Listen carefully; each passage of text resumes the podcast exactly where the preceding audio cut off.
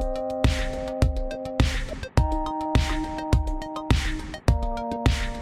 Hello, hello les amis, j'espère que vous allez bien. Ici Pauline Agneau et bienvenue dans un nouvel épisode de mon podcast. Avec ce podcast, pour ceux qui ne savent pas encore, j'interviewe des personnalités toutes plus remarquables les unes que les autres pour parler de leur réussite, de leurs échecs, de leur parcours et essayer de décrypter avec elles les clés d'un succès. Aujourd'hui, épisode spécial, je vous ai concocté ma deuxième interview en anglais avec un invité que j'aime beaucoup, Matt Spielman avant toute chose, avant que vous ayez peur, que vous me disiez Ah, mais attends, c'est en anglais, je vais rien pouvoir comprendre, Pauline. Eh bien, sachez que si vous souhaitez bénéficier des sous-titres, vous pouvez également visionner cette vidéo sur YouTube. Donc, n'hésitez pas, vous mêlerez l'utile à l'agréable et vous aurez le plaisir de voir Matt et moi en train d'interagir en plus avec les sous-titres. Alors, qui est ce fameux Matt Spielman Il est un célèbre coach américain. Il est le fondateur de Inflection Point Partners, une société de coaching florissante pour aider les entrepreneurs, les sportifs, les dirigeants à atteindre l'excellence dans tous les domaines de la vie. Pourtant, rien ne prédestinait Matt à devenir coach. Il a commencé sa carrière dans le domaine de la vente, du marketing. Après, néanmoins de brillantes études, hein. il avait fait Columbia et Harvard. Et pendant 20 ans, il a travaillé en tant que cadre supérieur, donc un peu comme vous et moi, on va dire, dans plein d'entreprises, petites et grandes, aux États-Unis. Comme il nous dira dans l'épisode, il s'est un jour rendu compte que ce qui le motivait vraiment, ce qui lui donnait envie de se lever chaque matin, c'était d'aider, c'était d'être utile, c'était de coacher ses collaborateurs, de les aider à grandir, à s'épanouir et à se réaliser. C'est pourquoi un jour, il a décidé de sauter le pas, de franchir un énorme gap et il y a dix ans de se reconvertir dans le monde du coaching. Aujourd'hui, il côtoie donc de nombreux CEO, des sportifs, des personnes remarquables dans tous les domaines et les aide à réaliser leurs rêves. J'ai absolument adoré avoir Matt sur le podcast pour plusieurs raisons. Déjà parce qu'on a parlé de ses visions du coaching, c'est un sujet qui m'intéresse aussi beaucoup, de comment construire son pourquoi, comment trouver sa voie et comment être sûr d'aller dans la bonne direction. Aussi, sachez pour la petite anecdote que Matt est en réalité le coach de mon mari, Sharif, et donc c'est vrai que ça crée un attachement personnel pour moi de me dire que j'ai pu avoir le privilège de l'inviter sur le podcast. Je remercie Matt de nous avoir embarqué dans ses anecdotes et de nous avoir livré de nombreuses réflexions qui, je l'espère, seront aussi utiles pour vous. Je vous ai d'ailleurs sorti un petit florilège de citations, en anglais donc, que j'ai trouvé vraiment particulièrement inspirantes. La première, Just because you're good at something, it doesn't mean you have to do it. Celle-ci, je trouve qu'elle vaut vraiment la peine d'y méditer. La deuxième, Success is having the ability and the desire to listen to oneself and then to have the courage to really act upon it. Brillant, je trouve. On a aussi parlé de son livre, que je vous invite à découvrir bien sûr, Discover Your Purpose with the Game Plan System, que je vous mettrai d'ailleurs dans les notes de l'épisode pour que vous puissiez en trouver la référence. Mais je ne vous en dis pas plus et laisse place à ma conversation with Coach Matt Spielman. Hello, Matt. Hello, Pauline. How are you doing today? I'm doing fine. I'm extremely excited about this interview. Um, I'm also out of my comfort zone speaking in English with you, but I know you're going to help me out if some words are lacking. So I, I definitely will. I think your English is better than mine. I, I don't think so. But anyway, um, Matt, um, I'd like to start and jump in directly in a subject that is very interesting to me. And I hope to you and part of the audience. Um, a quote I thought was extremely uh, interesting in your book, Inflection Points, that I just read. It says, I quote, just because you're good at something, it doesn't mean you should do it. And this really resonated with me. I think it took me a while to understand this. And so I would love to know what makes you say this. And do you have maybe specific example you could jump on with this? I, I do. And, and thank you for asking me that, that question. Um, it sounds a little bit on the surface as somewhat of a paradox where just because you're good at something, maybe it should mean that you do it. And I actually found in my case and in many other instances when I'm talking to other people that it's the opposite. So I'll share with you uh, the origination of that quote. And it was literally, I remember the day or I, I remember the month. I don't remember the day, but it was May of 2010. And I was started working with my coach, Peter Hazelrig uh, career coach, executive coach, kind of uh, a coach in life. And I've been partnering with him for about 12 years or so. And I went to him because I, I felt like I was in career angst. As good as my job was, I felt like every day that I showed up to the office, I feel like I felt like I should be showing up somewhere else, and I didn't know where that was. And I couldn't get past the fact that I was, you know, this wonderful job and these wonderful colleagues, this really great company, and and everything was terrific. And I was ascending, getting promoted and, and all of that kind of stuff. And he said to me, Matt, just because you're good at something, it doesn't necessarily mean you have to do it. And it hit me like a, like a ton of bricks. Yeah. And in a way where I said, man, that, that's really powerful. Those are very simple words, but it really, it almost liberated me in a way to begin exploring, okay, how might I want to spend my time or allocate my time? What type of impact do I want to have? What office do I even want to go to an office or do I want to? So it, it really triggered all kinds of questions. And it was with that very simple yet and, and seemingly paradoxical statement. But in my case, it was not. So there's tons of questions now I want to ask. And one of them is about meaning. So as I told you, I read your book and you talk a lot about meaning in your book, meaning of life, meaning of work. And what's funny to me is that um, it seems that some people are born with a passion. Uh, unfortunately, I was not born with a passion, and I think most of us are not actually. I don't know if you had one when you were a child. But anyway, it's super hard, I find, for people who don't have a passion because you always compare, you know, to those people that were born a natural piano artists or comedians or whatnot. And I think for a person like me, for instance, a high performer, it's it's not that easy not to have a passion because you have goals, but you don't really know why you're striving for these goals. And this is a question that usually comes pretty late in life. And when you start to uncover it, it seems like it's almost impossible to answer that question. What is my why? Why should I be doing this? What is the meaning of my life and my career? And I know, of course, you spend a lot of time thinking about this. Um, and so I would love to have, you know, your ideas and to have, uh, you know, your first thoughts on how, um, basically to start answering this question about what is my meaning? Why am I doing this? Yeah. So I'm, I'm not so sure that, you know, you don't or the audience doesn't have passions, you know, in, in the instances that, that you may be talking about it may be sometimes passion can be a really like a loaded or emotionally charged or electrified word. I believe that everybody has interests. They have things that generate energy. Sometimes it's hard to articulate, you know, what is my purpose or, you know, what is my passion? You know what you're interested in though. You know what energizes you. You know what you may enjoy. You know what lights you up. And that, that could be, those could be really important guideposts, potentially even more than this loaded word of passion. Yeah. Um, so we, we could get back to that. And there's an exercise in the book that people can do. You could download the very simple one page tool and, and go through it. Um, but I believe that, you know, there is a reason that people set a New Year's resolution and it might last two or three weeks. You know, there's maybe I'm going to go to the gym seven days a week or something along those lines, or they set some kind of what they think is a, a meaningful goal. But why do you think that it only goes maybe two or three or four weeks, maybe five weeks at most? Because I don't think people have thought about the why, or as I write in the book, the consequence behind the goal.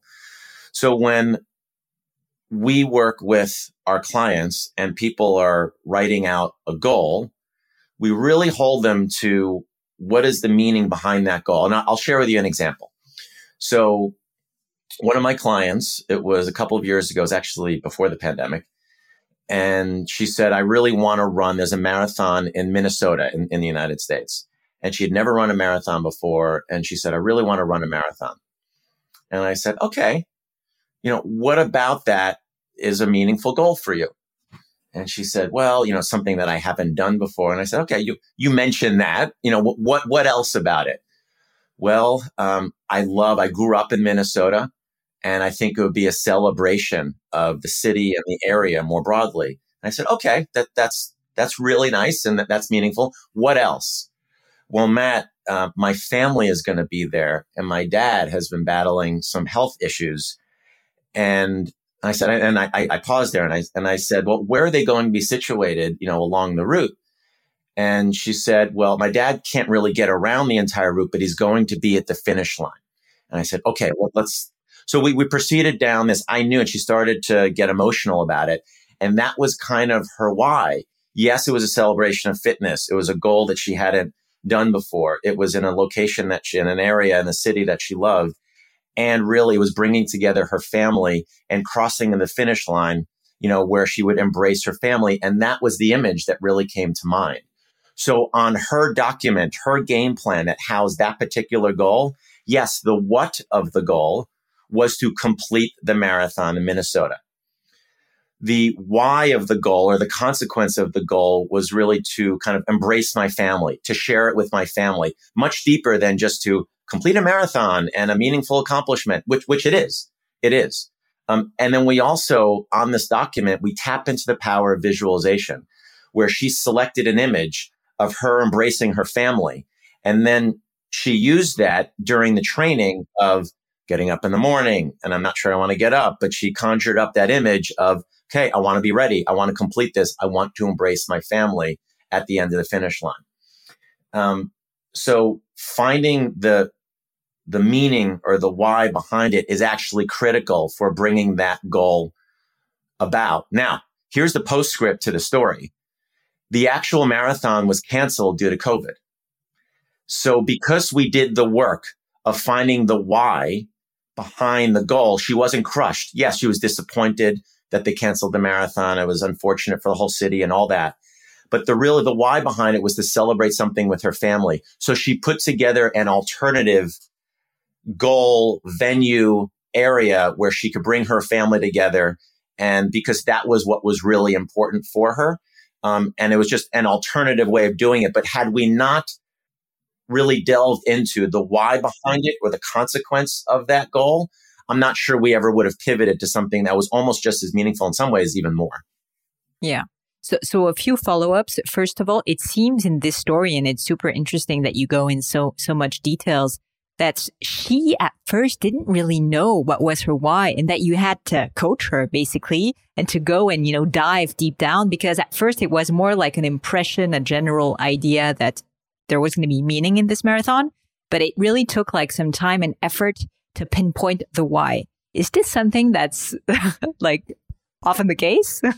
it is it is often the case and that's why I, I do believe it's tough to do this solely by ourselves when we create and for the audience, I'm holding up a laminated game plan that houses four. It, it, could be five, it could be three. Typically, it's four. And we spend, Pauline, we spend a couple of weeks on these four goals yeah. where somebody may say something and I'm keeping my value system completely off to the side. This is all what is important to you, what is emerging from with you, uh, within you. And we do go a couple of whys deeper you know, on the surface, we could have, she could have said a marathon, wonderful. That's great. I'm going to participate in this marathon. However, if it's going to be meaningful, if it's going to be enduring, if it's going to be consequential, I think we need to go a couple of layers deeper. And to answer your question, we have to do that with everybody, everybody. And whether one is working with a coach or one is working with a, a partner or a family member, it's, it's good to have this dialogue back and forth and I really encourage people to share what we call this game plan, that single page document that I held up for you. Because once you share it with somebody else, they can first you're giving you're giving them line of sight into what matters to you.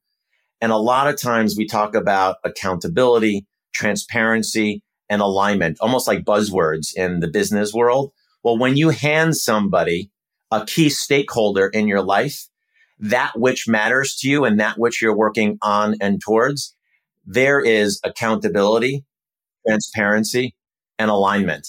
And I know, so Sharon, my wife, and my two boys who are 18 and 17 have a copy of my game plan, you know, and there's that they know what I'm working on and towards and what matters to me. And it holds me a little bit of, uh, accountable. And I do ask them to not challenge me in a, in a, like a confrontational way, but ask me about these goals and what are meaningful and consequential to me. Super interesting. So we're going to circle back to meaning and to the why because I have a few other questions, but maybe you could broadly explain the concept of the game plan. So a few of our listeners are not seeing the game plan. So yeah, if you could yeah. maybe explain it um, sure. so that they can see. And of course, dear auditors, don't hesitate to go in and look at the game plan on in Matt's book and on YouTube too. Yeah. So, and I encourage people, one doesn't have to buy the book in order to download these materials, but this template is available to everybody for free. And it's at theinflectionpointsbook.com.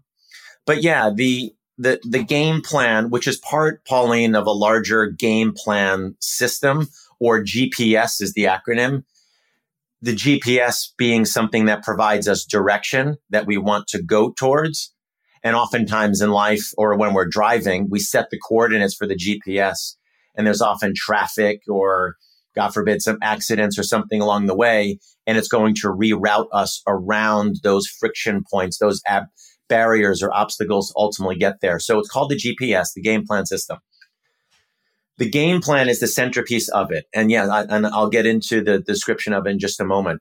Preceding that, though, we want to gather information about ourselves. And that was what I was talking a little bit about before. So when we go see a doctor, we don't just walk in and he or she says, you know, you have such and such. We need to gather information. We need, there may be blood tests, there may be a family history. So before we actually sit down and pen a game plan, there are a couple of exercises that we do.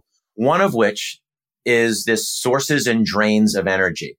So the things that you're doing on a day to day basis, the tasks could be at work, could be outside of work, but the things that energize you would be, would go on the left hand side of the page and the drains of energy would go on the right hand side of the page. And we get insight into what is it that brings us, you know, we, we talked about potentially that elusive word passion. Well, this is yeah. a way to actually identify what what brings us, you know, what, what brings us to life. Hmm. Yeah, it's a more relatable passion in a way, if I, I understand I, correctly. Absolutely. Absolutely. And then the other thing that we do, and somebody could download this as well, it's called the purpose puzzle. And for your audience, picture a three by three jigsaw puzzle that houses nine, like a square that has nine pieces in it. Pieces that are entitled life partner, career, friends, health, finances, physical environment, etc. And what you do, and it takes about five or 10 minutes to take an inventory of where you are in that time in your life. Like, let's say right now. And on a scale from one to five, how are you feeling about that facet or piece of your life that's contributing to how you're feeling on a day to day basis? So a five would be really awesome. And a, a, one would be, I'm not really feeling all that good about it. And we color code it. So one is on the pink side and five is more crimson and there's shades of the, the, the red in between. So when you've done this nine piece puzzle, you actually get a visual, visible representation of where you are right now. Now that along with some other tools that we use that are also in the, in the, in the tools that you can download, that informs the creation of the game plan. Where might I want to focus my time to increase the ones or twos to a fours or a four or a five. We may want to identify, let's say, at, you know, at the center of that purpose puzzle is health. And it's interconnected for a reason. I mean, I believe that the, the purpose, that the puzzle was intentional because it, in, it interacts with all sorts of other facets or pieces of our life. So we may want to set a goal around that and work towards that to get that number up. So the next time we, we do the purpose puzzle, it registers a four or a five. But those goals inform the creation of the game plan. And on the game plan, it's very simple. It's, it's four goals. Like I said, it, it could be manipulated such that it's five or three. But Pauline, it's really important that it's not nine. It's not 12. It's not 15. It's not 20. These Keep are well chosen. Too many is, you know, fewer, fewer is better. And if they're well chosen goals, they have a wildly positive cascading effect across your entire life. So we have the, the what of the goal, which is, um, I'm going to garner or gain 20 clients, for example. We have the by when of the goal. So the time horizon by the end of this year. We have the consequence or meaning of that goal that we write in and there's usually it's probably three or four lines. It, it's not much more than that, but we've given it. We've gone a couple of whys deeper. Why is getting 20 clients for you by the end of the year meaningful for you? Aside from maybe just the obvious. And then we list three, four, five key actions that work in service of bringing about that particular goal. We try to be as specific or explicit when possible because when we check in on the goal at a future point in time, we want to know how we're pacing against it. And if we're not specific enough, sometimes we don't always know, um, you know, how we're doing. We do, as I mentioned before, we tap into the power of visualization. So we, we will lift a, an image off the internet that generally crystallizes or captures that particular goal. And then we do something fun at the top, kind of like a hashtag or a headline or a branding of that goal, which is like if somebody's doing something around health, like health matters or, yeah. or some kind of hashtag at the top. So when you look okay. at it, you can really, it, it, captures that goal in one, two, or three. The idea. Words. And are the four uh, goals uh, aligned necessarily? I mean, uh, do you have specific areas that you always try to address, or is it really no. like my goal could be on health and business and having a dog or something? And you know, yeah. So it's a really good question, and they they can be all different.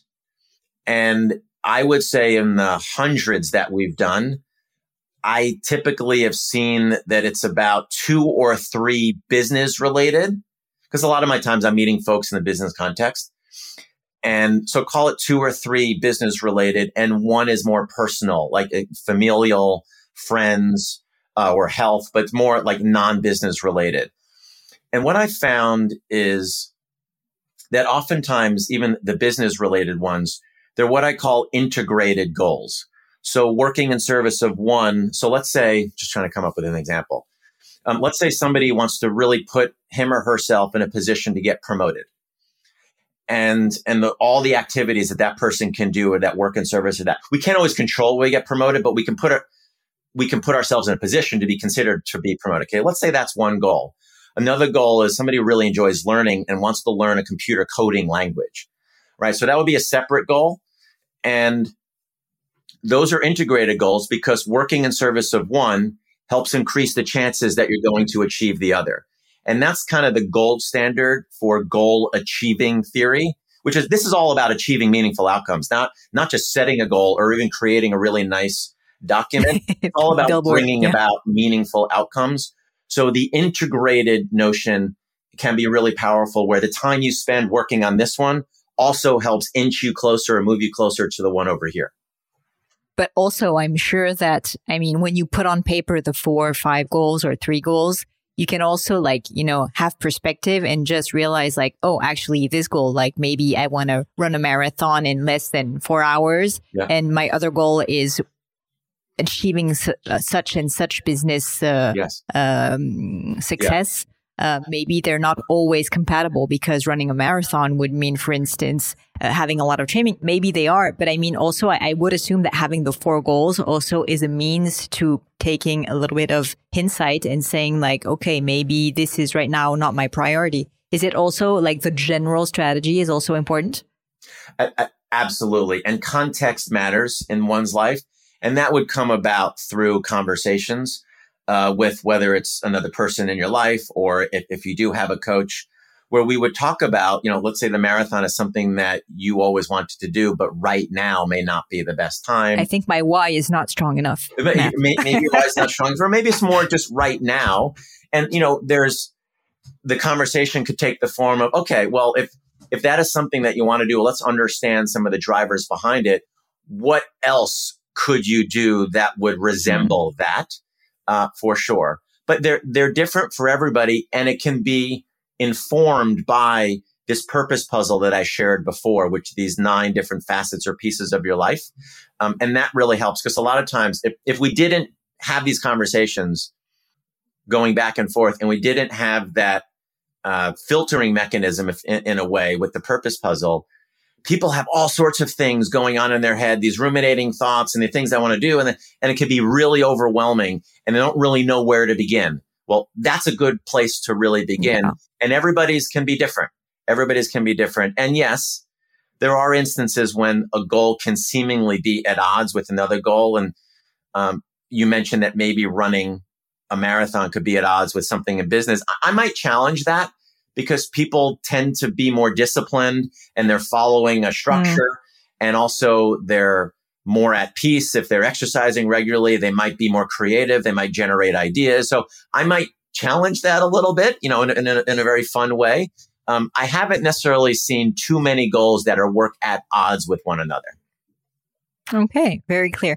So honestly, there's so many questions I would like to delve into on this subject, but I think my audience also wants to hear more about you. Maybe just one last quick question on the book a sentence I saw, I read, uh, actually, there's a whole chapter on, in which you write that basically success alone is unfulfilling if you're succeeding a role that doesn't excite you. It again comes back to this idea of energy. It comes back to this idea of the why, I guess. But this is something I wanted to talk about because I'm sure you've had so many example in people that you met that are highly successful and then when you actually dive deep into their lives, you realize that they're not that happy. And this is something very important, I think, because of course we all compare with social media all the time and with, you know, the media, etc.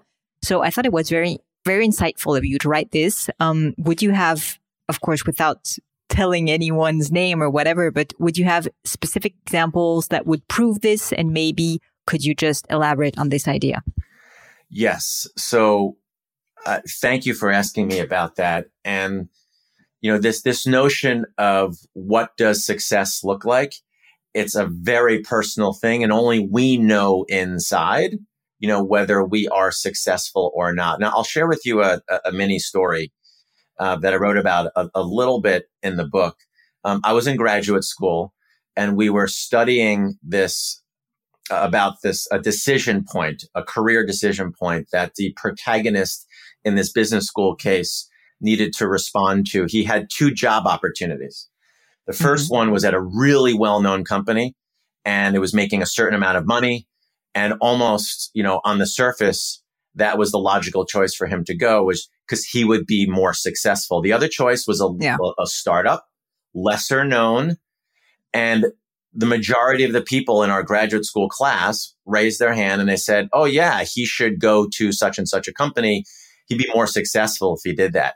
And I, I was like jumping out of my seat and I was raising my hand and I was all the Professor Kang called on me and he said, Matt, it looks like you're, you're jumping out of your seat.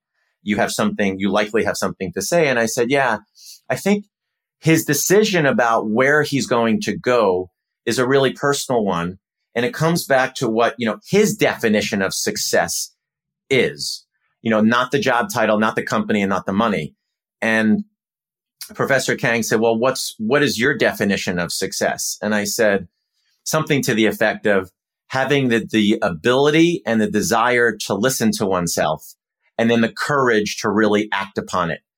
So mm-hmm. it's, it's that, that truth that we have inside and that our actions hopefully should resemble that truth.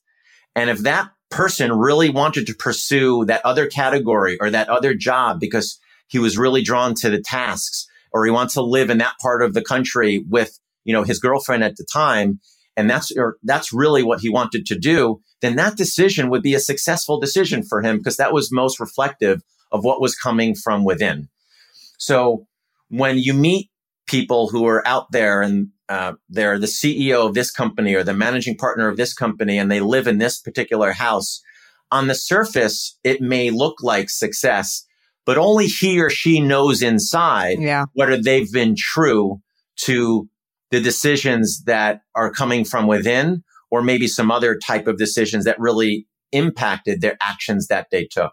I see it all the time um, in my work.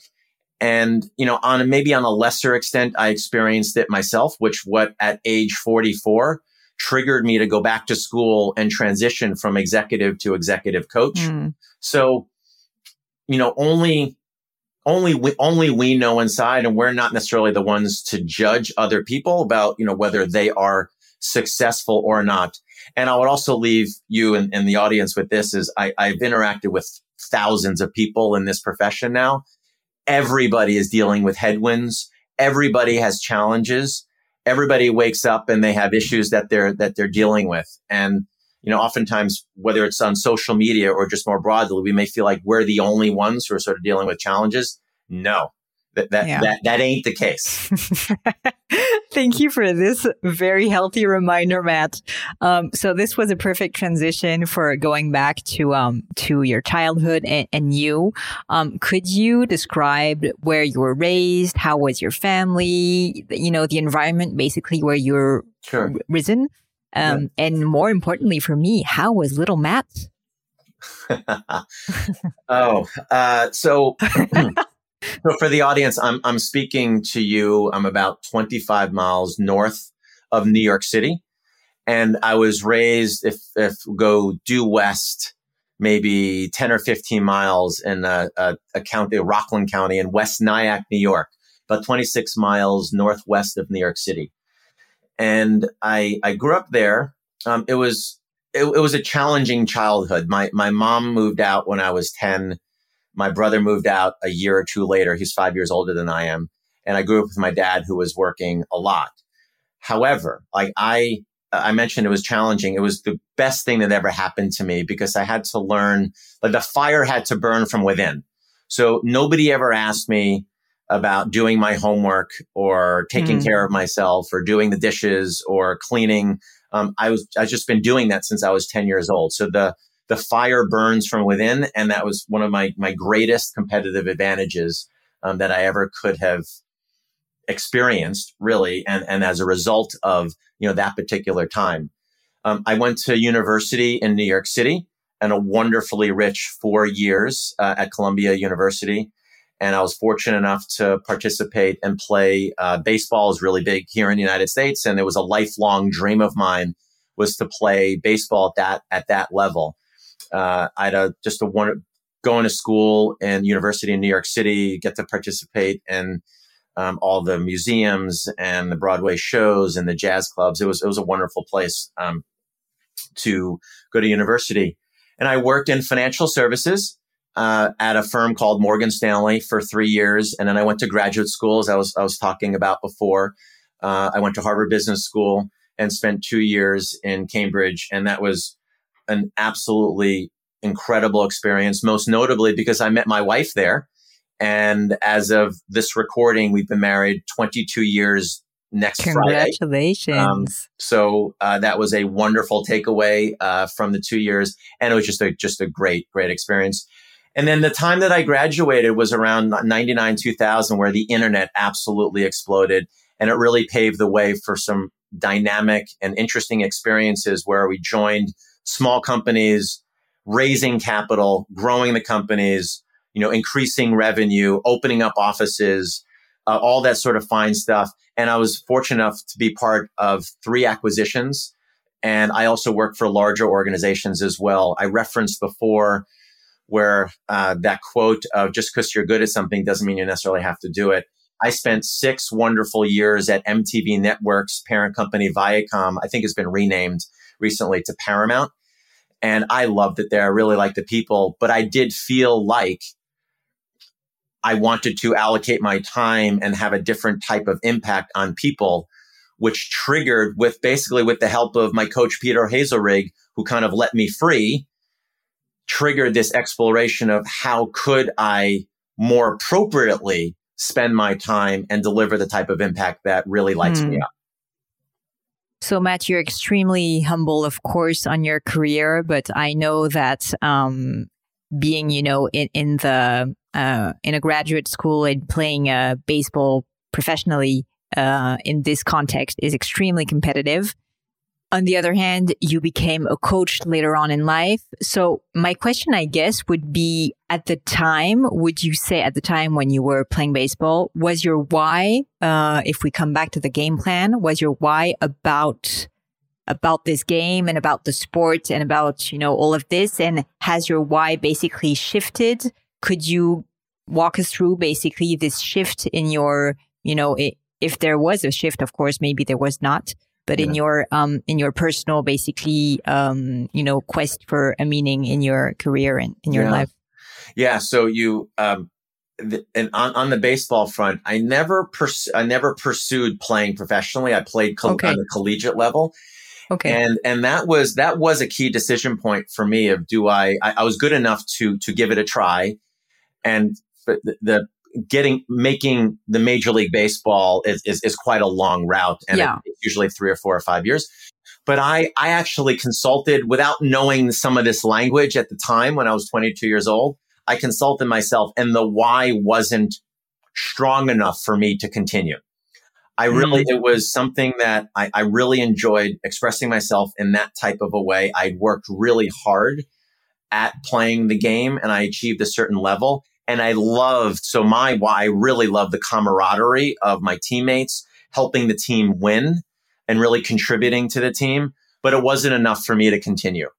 Um, fast forward a bit in my career, and I had achieved some fairly senior positions a chief marketing officer role a chief revenue officer role general manager of you know large organizations and the thing that really getting back to the sources and drains of energy exercise sources of energy we're seeing the folks who are on my team and then the people who reported to the folks who are on my team seeing them grow develop thrive uh, just having them enjoy coming to work every day because this is not I didn't want it just it to be just a job. I wanted it to be a career for them. That was my fuel. I love that. And at the time, that wasn't my sole responsibility. My sole responsibility was to market or sell a product or service, Mm. was to run a division. So really the pivot was how can I do more of my work and impact people one on one or one to many in more the way that I want to with not actually not sort of running a business unit or not selling or marketing a product. And it came down to this, this coaching profession, which I hadn't necessarily heard of, you know, 15 years ago. But it was through partnering with my coach, Peter Hazelrig, where one day I turned to him and I said, I want to do what you're doing in my way, in a slightly different way, but I want to do what you're doing. And that's how that came about.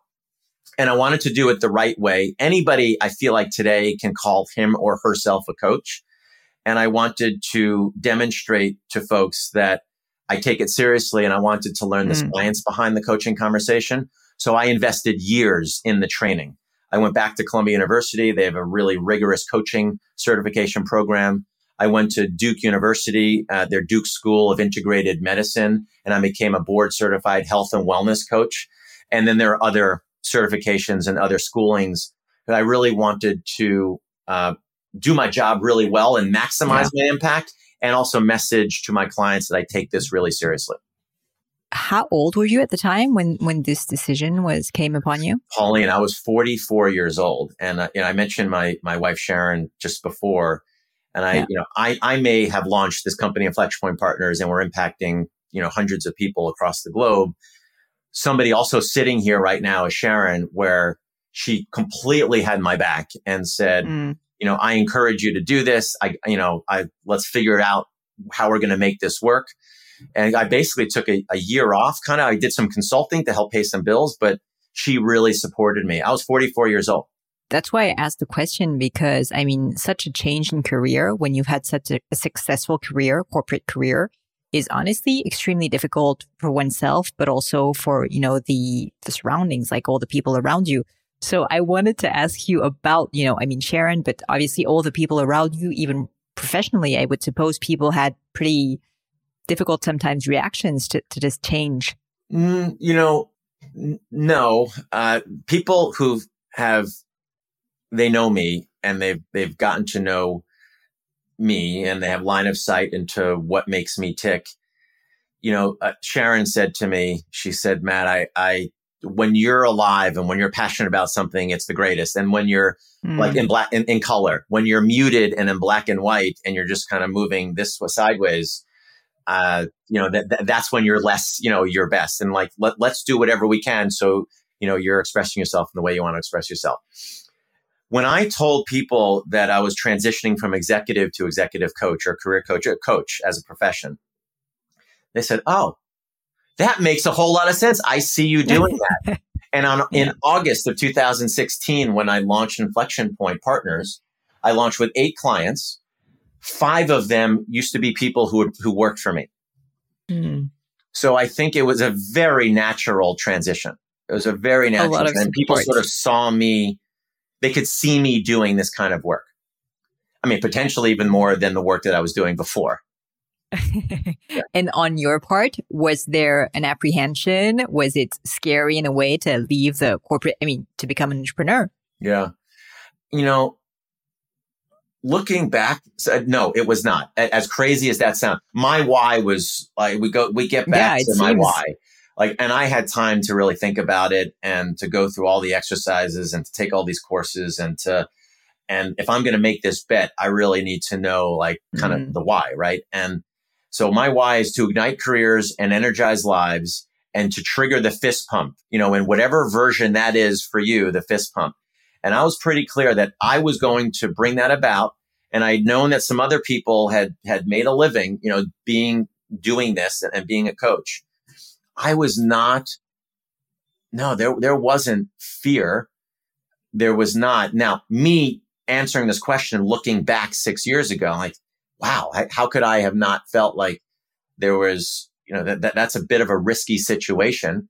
Um, if you had asked me at the time, I would have said, you know, if you had said, well, Matt, like this is a really risky decision, I would have said to you something like, um, well, the risk is that I don't do it.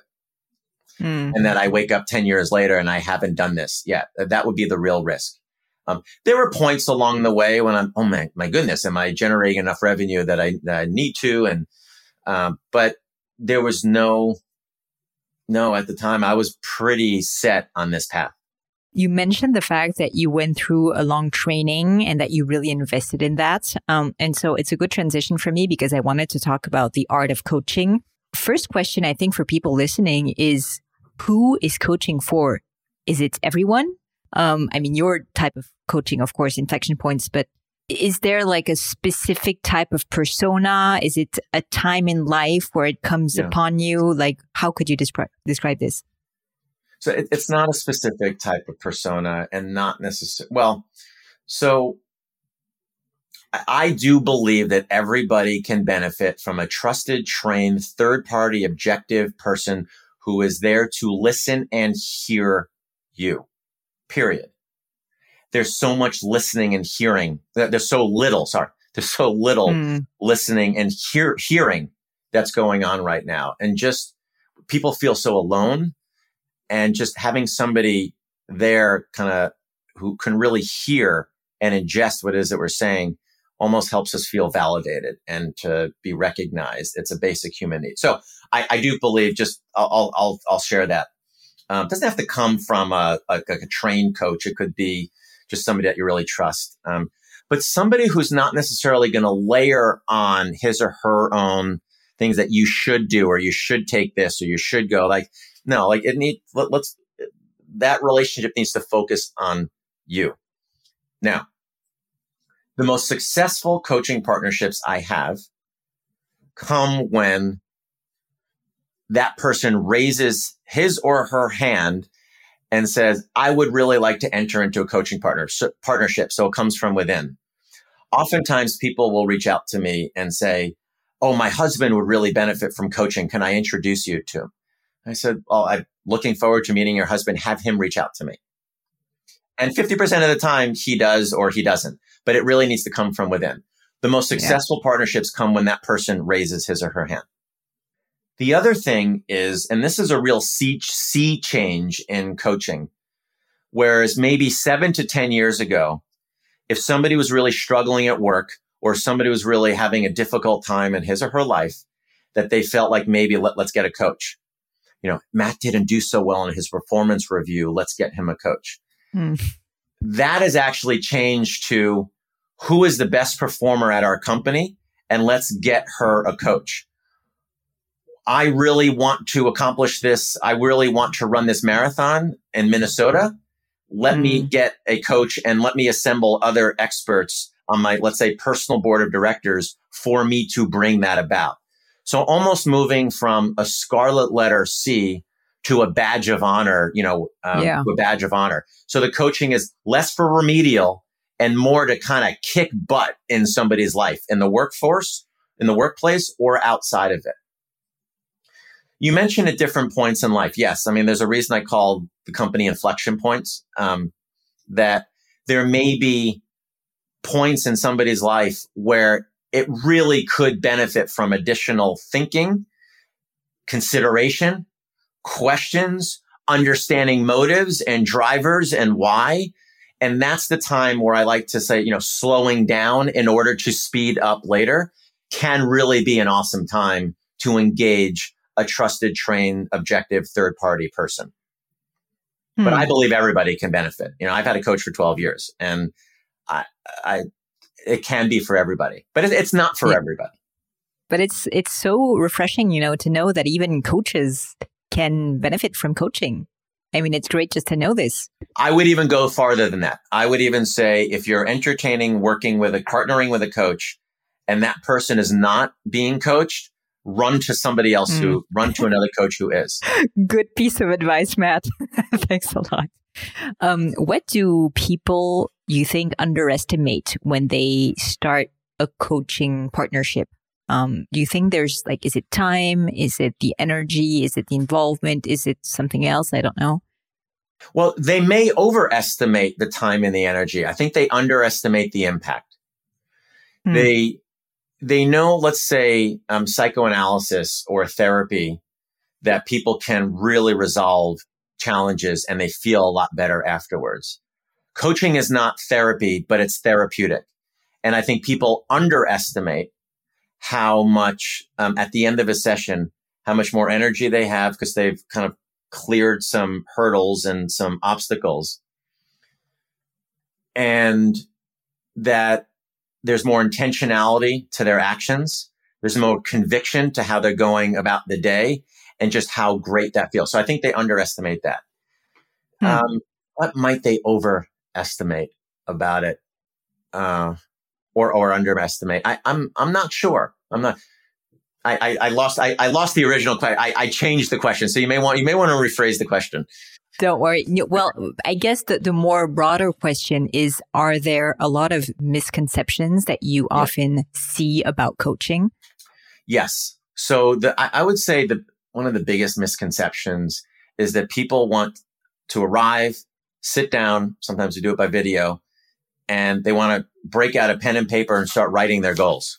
Okay, let, let, let, let's get to work. Hmm. Oh, wait, wait. Like, okay, again, I, I use the medical analogy. You don't walk into a doctor's office and, you know, we have to, what are your values? What matters to you? Tell me about your background. When did you feel most alive? What are you most proud of? What are the things that are disappointing? So we, we administer assessments and we sometimes will do a 360 degree assessment as well and gather information, you know, from, from the workplace. Sometimes I'll, I'll talk to key stakeholders, a spouse, or somebody else, maybe children I've mm. spoken to before. So we want to gather information. Um, we don't just sit down and we don't just kind of dive in and we don't just start creating game plans or action plans.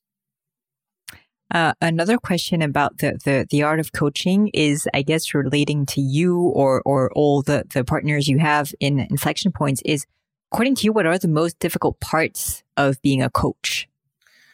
By far, the most difficult part of being a coach is really staying open and not coming in mm. with the hmm. advice monster where somebody is, is struggling with something and like I feel like I know the answer. Just just don't just go to the gym in the mornings mm. because hmm. later in the day your work is going to pile up and you're not going to make it to the gym. But that's where we really have to hold that. That's why the training is so important because me just, I could write down on a piece of paper the answers for you that doesn't mean all that much to you. The only real learning that you'll ever have is that which comes from within. And that's the hardest part. But there are other relationships that people have in their life where, you know, they have mentors, they have advisors, they have friends, they have parents, they have managers, and they get all the advice in the world from them. But or coach's job is not, is not to kind of say, well, you should do this, you should do this, you should do this. In fact, the question is more not what should you do, it's more what could you do at this moment mm. that is most reflective of what's coming from within. I must say it must be quite, I mean, frustrating in a way when you have like a huge answer, you know, lying in front of you and you're just like burning inside and you just have to say, okay, no, I'm not going to say right. anything and try to have this person basically Absolutely. deliver the answer. And just because it's an answer for me doesn't mean it's an answer for you. Mm. And there's an adage that people may have heard of, you know, you can give somebody a fish and they could eat for a day, or you could teach somebody how to fish and they'll eat for a lifetime. So part of yeah. this process, this is an empowerment. The coaching partnership is an empowerment partnership.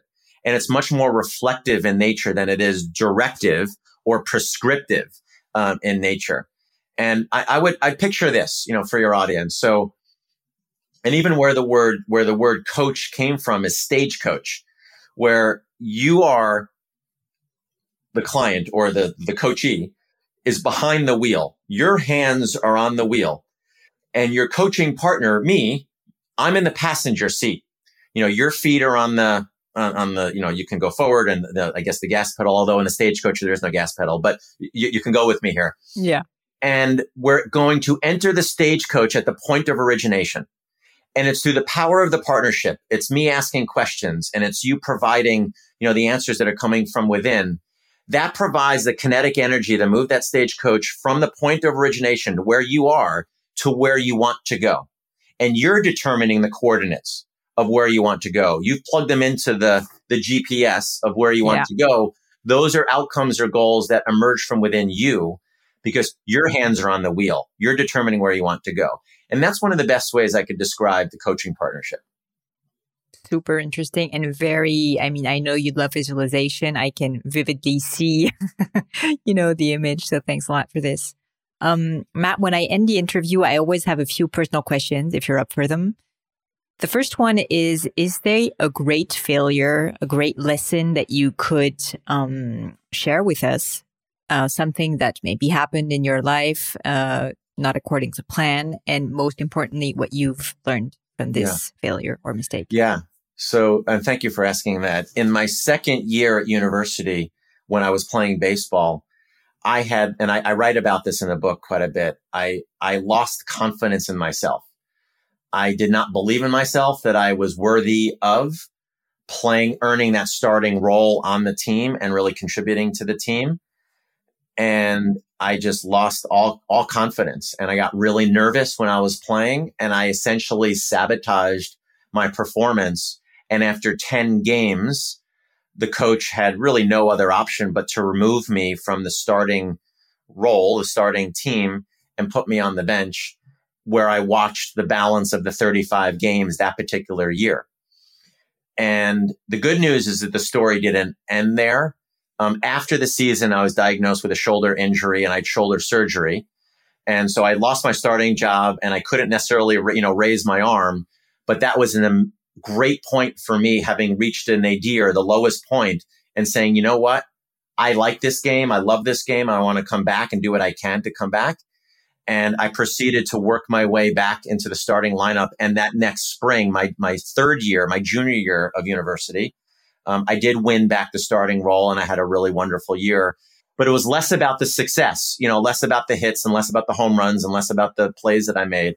And it was more the internal victory that I had made that I did believe myself. I was good enough to be standing out on the field. And I carry that lesson with me every single day. Um, and I learned more about the failure and from the failure than I did had I never experienced it and just quote succeeded, you know, my sophomore year, my and and etc. So you mean that the lesson would be that um, it was that you were not emotionally invested enough, and so it had you had to conjure up this energy to be back in the game? What what was specifically the lesson that you've learned from this experience? there were two. One is there was a reason why I didn't feel like I was good enough. And I had to ultimately, you know, metaphorically speaking, look in the mirror and say, you know what? I am good enough. I am good enough to be standing out there. I deserve to be standing out there. I've earned the right to be standing out there. And no little mind games are going to talk me out of it that I am going to be stand there and I'm going to be confident that I can play. So it was, it was basically, uh, just o- overcoming. It was a battle with myself. It was a battle with myself, really. It wasn't battling any other teammates or any other competition. It was a battle with myself. And then ultimately, yes, um, working my way through rehabilitation with my shoulder. There's a lot of grit and perseverance and, you know, keeping a positive attitude and ultimately, you know, winning back that starting role if you if you could change anything in your personal or professional life when you take you know a 200 kilometer view, worldview on, on your life, what would you do differently? Hmm.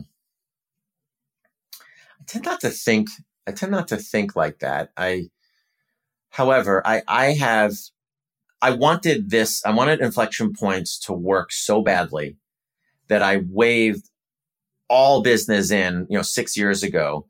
And there was a point a couple of years ago when I began to cripple underneath my own weight of all the activity that I had started. And I had a really tough time when people reached out to me. Uh, I had a tough time saying no, frankly. And maybe it wasn't the right engagement for me. Maybe I was really busy at that time and I probably shouldn't have said no.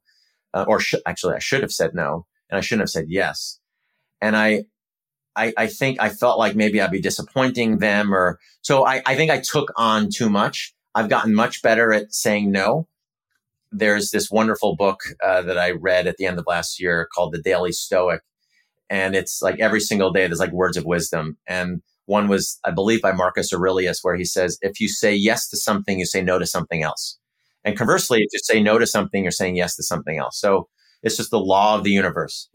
And I, I realized that when I was saying yes to something, I was saying no to something else. And that no was, that something else was me.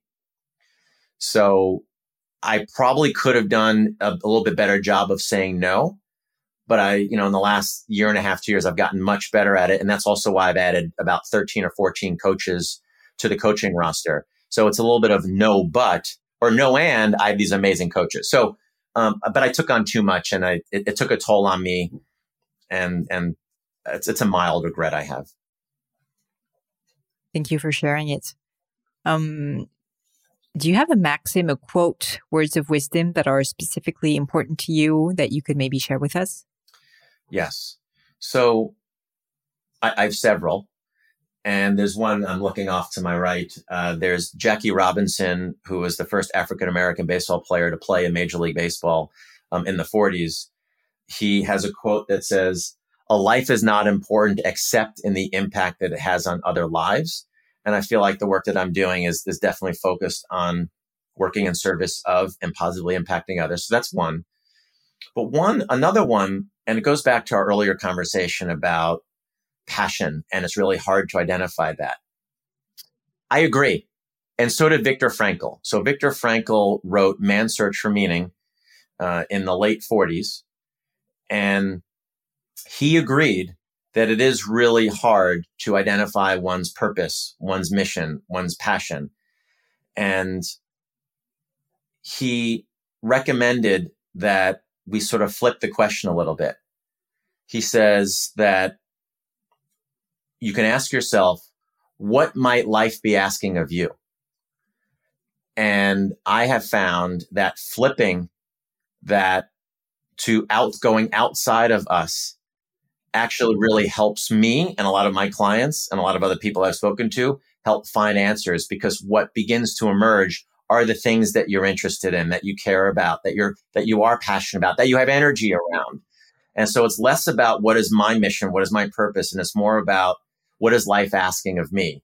And you can even make it more micro, which is, you know, what might this specific situation be asking of me? And it's sort of this voice outside of ourselves and I find that to be really, really powerful.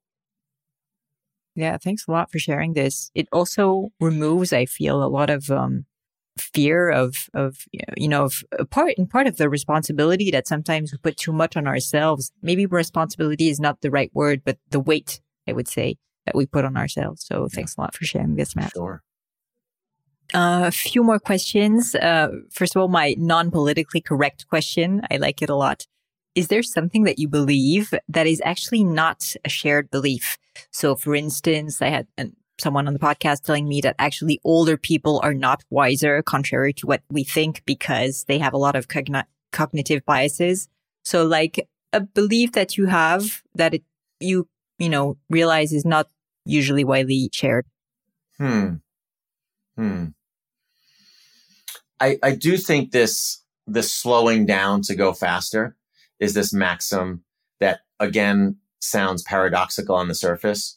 But if we really want to cover a whole lot of ground and go as fast and as speedy as we want to, we do need to take, you know, inhale, exhale, assess the situation and maybe engage others, do some assessments. But it's, it's something I have to talk to a lot of, especially the people that I talk to, Pauline, who are really high achieving and high powered and they want to get stuff done and they want to check things off of their list.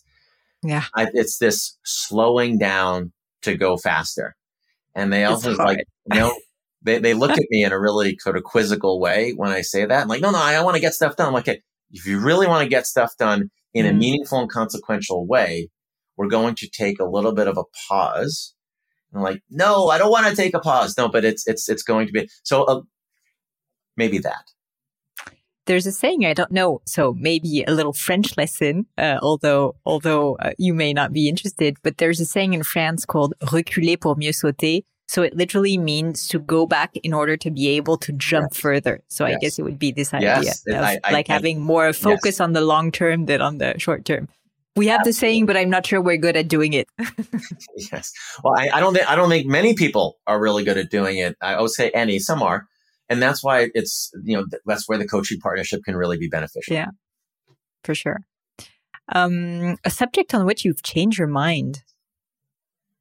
So a subject on which i've changed my mind i did grow up really thinking about brands company names schools uh, that would stand out and that were that were really important. So i did seek you know names of companies and names of institutions and I really, as I, as I learn, a lot of that stuff doesn't really matter at all. And it's you know, going back to that notion of on the surface success versus what is below is what's, what's, what's really important. And there are a lot of reasons why people either do or do not go to a certain institution or work at a certain place. And there's generally all sorts of stories that um, it would benefit us from double clicking and really understanding what drove people and their decisions and how they came about to where they are.